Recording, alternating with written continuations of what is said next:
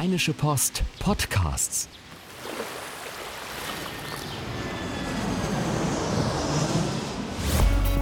Gut Leben, der Podcast rund um Reisen, Gesundheit und alles, was unser Leben sonst noch besser macht. Was ist das für ein Wetter da draußen, Susanne? Ist völlig verrückt, ne? Und es ist nicht mal der 1. April, also es ist kein April-Scherz, sondern es hat einfach 29 Grad. Es ist Sommer quasi, obwohl wir noch April haben. Okay, es wird noch mal ein bisschen kühler irgendwie so am Wochenende, aber ich würde sagen, der Frühling ist da. Sommer, Sonne, Grillen und ich würde sagen, dazu gehört auch ein schöner Balkon und ein schöner Garten. Hast du einen Balkon?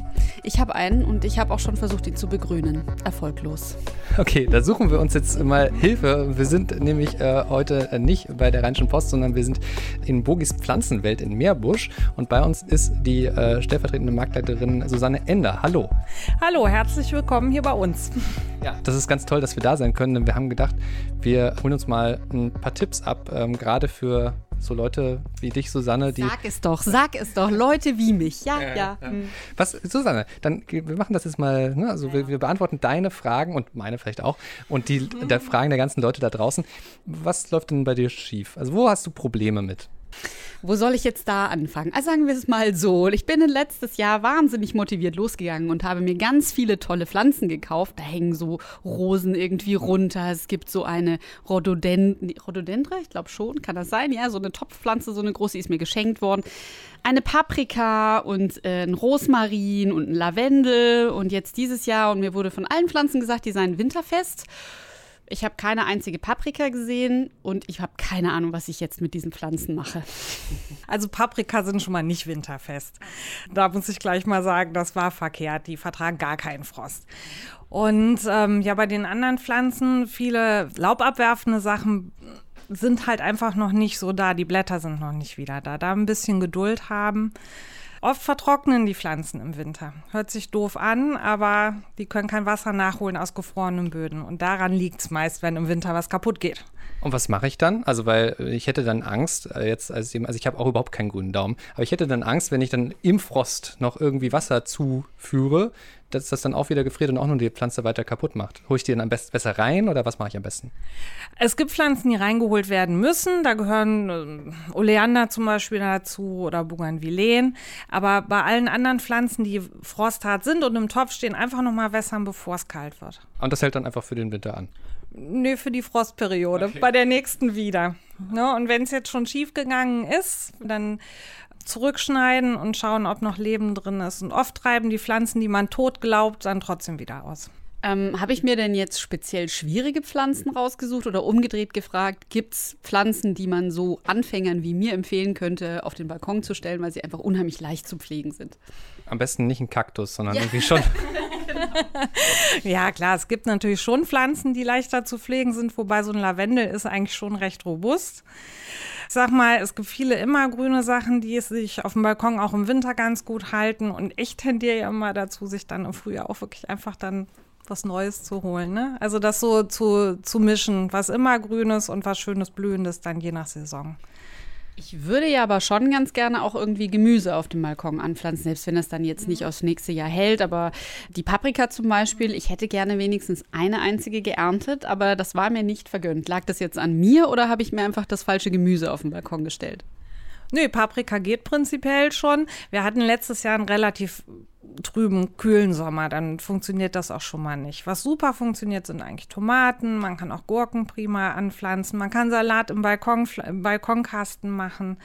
Ja, ich selbst habe auch eine Himbeere, die immer draußen steht. Und also das geht schon. Meine Familie ähm, hat, äh, hatte früher, oder die hat eigentlich immer noch, ähm, auch so einen, so einen Schrebergarten. Ähm, und ähm, da habe ich so ein bisschen so gefährliches Halbwissen rund ums Gärtnern äh, mitgenommen aus der Zeit. Und da weiß ich noch, dass man irgendwie bestimmte Pflanzen nicht neben andere stellt oder dass man da so ein bisschen drauf achten soll, auf die Mischung. Ähm, was kann ich denn da falsch machen? Also wenn ich jetzt total motiviert bin vom Wetter und sage, hey, ich muss jetzt mal meinen Balkon irgendwie ausstatten und dann äh, gehe ich in den, in den Gartenmarkt und äh, suche mir so ein paar Sachen aus kann ich da irgendwas falsch machen in der Kombination, dass dann am Ende die Pflanzen alle eingehen, weil sie sich nicht vertragen? Oder wie ist das? Oder ist das auch nur wieder ein Urban Myth? nee, das stimmt schon. Man sollte so ein bisschen gucken, dass die gleich viel Wasser brauchen. Also es bringt nichts, eine Sumpfpflanze neben den Kaktus zu stellen, sage ich mal, ne? weil das eine viel mehr Wasser braucht als das andere. Bei Kräutern hat man das tatsächlich. Man sollte eine Minze immer alleine in den Topf pflanzen, weil die sehr wuchert und alles andere kaputt wuchert. Und Schnittlauch und Rosmarin sind besser einzeln in einem Topf aufgehoben. Ansonsten gibt es viele Kombis und da berät eigentlich auch jeder Gärtner dann gerne nochmal, ne, was wirklich gut zusammenpasst, auch vom Wasser. Aber wenn ich das richtig verstehe, dann reicht eigentlich schon ein eigener Topf. Also es ist nicht so, dass sie sich dann gegenseitig nicht riechen können, man sie weit auseinanderstellen muss, oder? Das stimmt. Ne? Ein eigener Topf reicht dann. Okay, ich sehe schon, das habe ich als nächstes falsch gemacht. Ich habe nämlich die Minze und die Paprika in einen großen Quertopf reingepackt. Ach, was man hier alles lernt, ist ja furchtbar. Wie ist das denn mit dem Gießen? Kann man zu viel gießen? Die meisten Leute gießen eher zu viel als zu wenig tatsächlich. Bis auf eben die klassischen Sumpfpflanzen, alles immer trocken werden lassen, bevor es losgeht. Also bevor es wieder gegossen wird. Viele Pflanzen, dann ist der Wurzelballen oben trocken und unten aber noch feucht und dann ruhig noch mal einen Tag, einen halben Tag im Hochsommer abwarten und dann erst gießen. Zu viel Wasser ist schädlicher als zu wenig. Und wie ist das mit dem Thema Sonneneinstrahlung? Also ich habe früher mal irgendwie von, glaub, von meiner Oma gelernt, nein, jetzt scheint die Sonne so doll, wart mal besser bis später, weil ansonsten verbrennen die Blätter und ähm, weil das, weil die Sonne dann durch das, durch das Wasser wie so eine, wie so ein, durch ein Brennglas scheint. Ist das wirklich so oder kann man da irgendwas falsch machen? Ja, also man kann genau das falsch machen. In der prallen Sonne sollte man das auf gar keinen Fall gießen, zumindest nicht übers Blatt. Wenn man Angst hat, die Pflanze vertrocknet, gerne unten an die Wurzel ein bisschen Wasser. Das geht, aber nicht übers Blatt. Und am idealsten gießt man sogar morgens. Äh, wenn man abends gießt, dann bleiben die Pflanzen oft über Nacht feucht und das begünstigt Pilze. Da kann man auch noch den Pflanzen was Gutes tun, dass man das morgens macht, das Gießen. Wir reden jetzt die ganze Zeit über einen Balkon, aber es gibt ja auch viele Leute, die einen Garten haben. Und wenn man jetzt entdeckt, man möchte jetzt ganz gerne unheimlich viel mit seinem Garten machen, wie muss man denn das Ganze überhaupt angehen? Gibt es da irgendwas, was man ich weiß nicht, muss man erstmal Beete mulchen oder so? Also ich habe keinen Garten, aber irgendwie muss man ja mal anfangen mit der Sache. Wie macht man das am besten? Also wenn es jetzt um Beete geht, ist tatsächlich wichtig, dass es ein bisschen gelockert ist. Wenn so ein Garten lange nicht mehr, nichts mehr gemacht ist, ist die Erde oft ganz, ganz fest. Und dann ist wichtig, dass man das ein bisschen lockert, mechanisch, mit Umgraben zum Beispiel. Und dann, auch wenn ein Garten schon sehr alt ist, ist die Düngung immer total wichtig. Ne? Dass man dann wirklich im Frühjahr auch schon mit, mit einer guten Düngung startet. Und dann hat man schon viel gewonnen. Unkraut beseitigen am besten manuell, also hacken, zupfen. Ne? Alles andere ist natürlich auch dann wieder Chemie, finde ich nicht so zielführend. Da würde ich eher auf, auf mechanische Beseitigung. Und dann kann es losgehen mit dem Pflanzen. Man würde erst düngen und dann pflanzen und nicht gleichzeitig? Man kann kurz vorher düngen tatsächlich, ne? Und dann pflanzen. Es gibt Dünger, die das, ähm, also wo man es zeitgleich machen kann. Im Balkonkasten macht man es ja auch, sage ich jetzt mal, direkt beim Pflanzen. Kann man einen Dünger mit beigeben. Es gibt ja, also wenn man Erde kauft, was ja gerade auf dem Balkon dann wichtig ist, ich habe ja immer das Gefühl, wenn ich mal im Gartenmarkt bin, das ist eine relativ große Auswahl, die man da hat. Und so ein bisschen denke ich manchmal, das ist so wie mit diesen Premium-Benzinsorten an der Tankstelle. Man kann da theoretisch natürlich irgendwie was anderes in den Boden pflanzen, was dann vielleicht doppelt so teuer ist. Aber die Frage ist ja, wie viel bringt das wirklich? Also wie groß äh, ist da die Rolle, welche Erde man jetzt da genau auswählt. Können Sie da ein bisschen was zu sagen? Also ich sag mal, für Beet- und Balkonpflanzen, für Gemüse, für alles, was einjährig steht, reicht eigentlich eine gute Blumenerde. Ich würde nicht das billigste nehmen, weil da ist dann nicht genug Dünger, drin oder Schädlinge können da auch schon mal drin sein. Wo die Erdauswahl wirklich wichtig ist, sind Rhododendren, weil die brauchen sauren Boden und alle Moorbeetpflanzen ebenfalls. Da würde ich immer eine Spezialerde empfehlen. Und Kübelpflanzen wie ein Oleander mögen ein bisschen, mögen ein bisschen schwerere Erde. Da bitte auch was Spezielles. Ansonsten einjährige Sachen gerne in Blumenerde.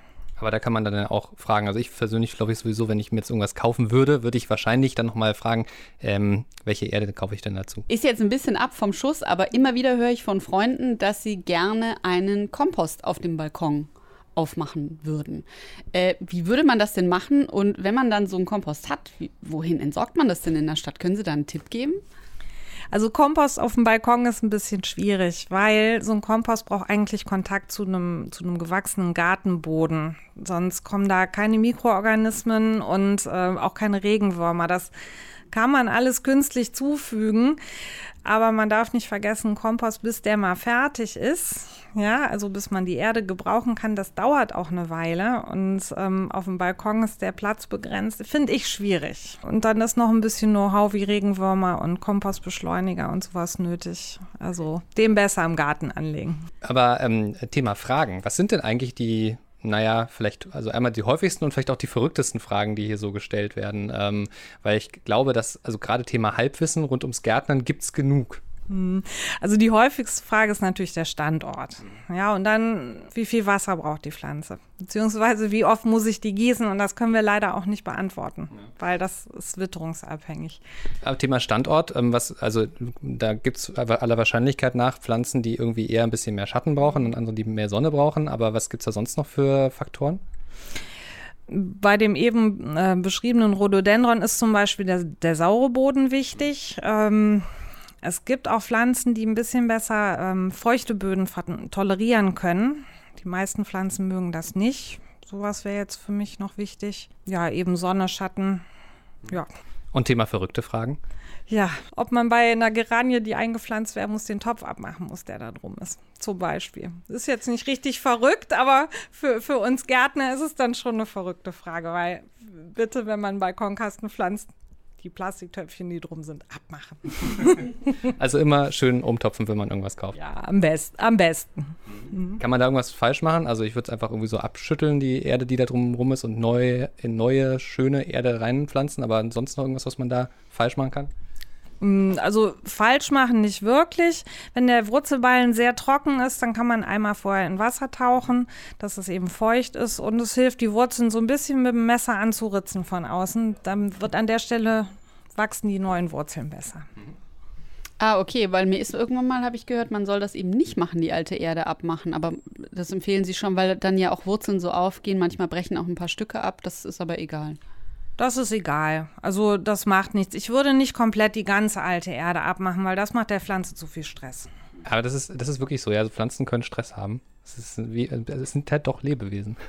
Die können ganz großen Stress haben und oft meinen es die Verbraucher dann gut und machen dann noch einen Dünger drauf. Ne? Die Pflanze hat eh schon Stress und dann kommt Dünger drauf und dann ein anderer Standort, weil der besser ist und das ist dann ähm, ja genau wie für uns nicht so schön.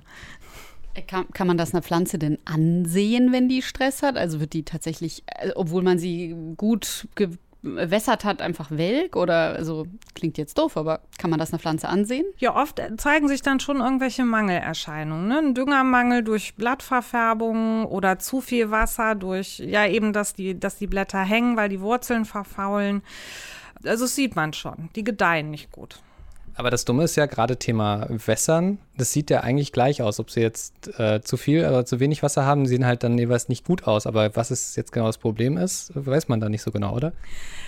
Nee, auf den, auf den ersten Blick weiß man das nicht. Aber wenn man da nicht sicher ist, die Pflanze einmal aus dem Topf rausnehmen und wenn es zu viel Wasser war, dann sind die Wurzeln braun und faulig. Also daran kann man es sehen. Und wenn die zu wenig hat, dann ist das eben nicht sondern der Wurzelballen ist einfach trocken. Ich finde, das war ein super Tipp zum Abschluss, weil das ja. ist eigentlich die Frage, die man sich echt dauernd stellt. Also ich frage mich das auch immer wieder. Mhm. Wenn ich jetzt ähm, loslegen will, ja, und ich habe jetzt keine Ahnung, ich möchte irgendwas Schönes, Buntes, was aber einigermaßen pflegeleicht ist, wo ich auch jetzt nicht so viel darauf achten muss, wie viel steht es in der Sonne oder nicht. Also was ist denn so eine schöne, hübsche, pflegeleichte Pflanze für meinen jetzt leider noch nicht existierenden Balkon? Ja, leider die Geranie, wo viele Kunden dann sagen, es ist ein bisschen altbacken. Aber ich würde dann vorschlagen, nehmt Geranien und kombiniert was Schönes anderes dazu, Petunien oder, oder, oder. Aber das ist das Pflegeleichteste. Und eigentlich mit genügend Dünger idiotensicher. Prima. Ich gehe also jetzt hier gleich mal raus und Geranien kaufen, Henning. Ich weiß nicht, was du machst. Und ansonsten kann ich eigentlich nur sagen, äh, vielen Dank, dass wir hier sein durften. Ähm, war sehr, sehr spannend. Ich habe viel gelernt. Ja, sehr gerne. ähm, was wir noch sagen müssen, ähm, ihr könnt uns äh, natürlich ähm, Fragen schicken, ähm, wenn ihr irgendwie rund um dieses ganze Thema nochmal eine Frage habt. Einfach an gutleben.rheinische-post.de. Hinterlasst uns einen Facebook-Kommentar oder auch eine Bewertung bei iTunes. Auch da könnt ihr irgendwie was mit reinschreiben, was euch besonders interessiert, vielleicht was wir mal als Thema bearbeiten sollten. Und allgemein findet ihr uns natürlich in allen diversen Podcast-Verzeichnissen, auch auf Spotify und dieser übrigens. Auch da könnt ihr uns hören und da würden wir uns freuen, wenn ihr uns auch weiterempfehlt. Ansonsten würde ich sagen, bis nächste Woche. Bis nächste Woche. Ciao, ciao. Tschüss. Keine Lust, auf die nächste Episode zu warten? Frische Themen gibt es rund um die Uhr auf rp-online.de.